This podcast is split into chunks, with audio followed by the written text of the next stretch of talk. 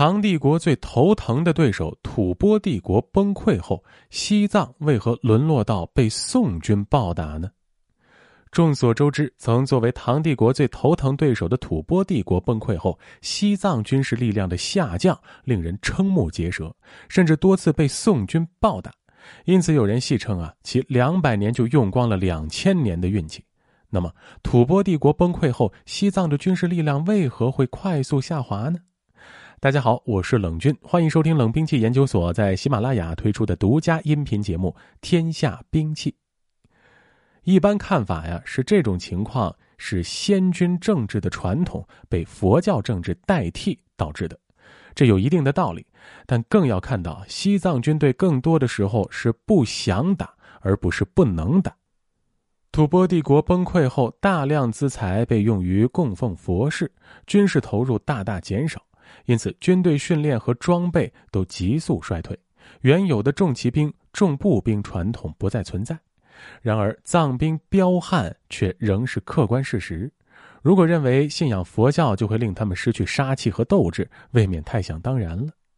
以元朝刻意扶持萨迦派为例啊，萨迦派政权对于西藏的控制并不稳固，下边大大小小的俗世势力土司争斗不休。元朝后期，噶举派也崛起，挤占萨迦派的控制力。可见，藏传佛教的支配力并不如很多人想象的那么大。元对西藏的控制是基于财政而非军事，起初不过是让大将道尔达上高原观光，基本兵不血刃便令西藏称臣。但控制的维持，则是源于对西藏的大量利益输送以及对藏僧的尊崇。元对西藏输送利益过度，导致民间不满，有国家财富半入西波的说法，因此西藏各僧俗势力吃得满口流油，全无必要反抗元帝国的统治。明清两朝继承了元向西藏输送利益以获取宣称的做法，不过明朝输送利益较少，主要通过茶马贸易在经济上控制西藏，因此并未获得驻军权。但明永乐、宣德朝宦官侯显多次率军游行于青藏高原，遍刺诸藩，足以证明对藏族人来说，这都是用钱解决的问题。碰上没钱的东家时，藏人就不乐意了。譬如康熙朝后期，准噶尔大将大策灵敦多部入藏，干掉了和硕特部的拉藏汗。对于藏人来说，这是蒙古人自家的事，他们基本看戏。后来，大策灵敦多部又带着数千藏军与五千八旗精锐激战于喀喇乌苏，清军全军覆没。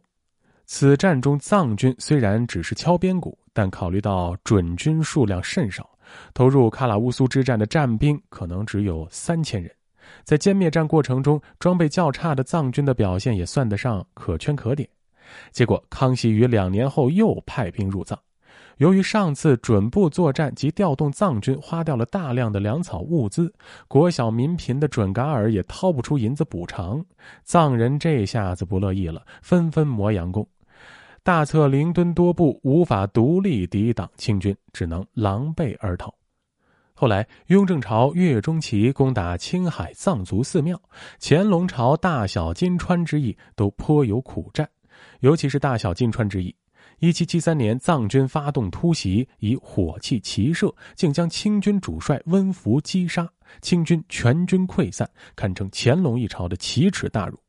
因此，后来福康安入藏驱逐郭尔喀人时，所需粮草都绝不征收，而是以银两向当地人高价购买。不过，藏兵此时打不过彪悍的郭军，也显出战斗力确实相对吐蕃帝国时代下降了不少。然而，到了晚清时代，尼泊尔人于咸丰朝再度入侵时，藏军却一度与郭军打得有来有回。后来，英军于一九零四年入侵西藏，藏人以火绳枪抵抗使用现代步枪的英军，尚且在江孜保卫战中坚持三个月，方才败退。足见雪域子弟在保卫藏地利益时迸发出的战斗力，仍令人激赏感叹。总体来说，西藏的佛教化是藏军战斗力下降的一大原因，但亦绝不可因此完全否定吐蕃帝国崩溃后藏人的战斗力。本期故事到此结束，喜欢节目的听众朋友们，欢迎您点一下关注，同时订阅专辑。我们下期再见。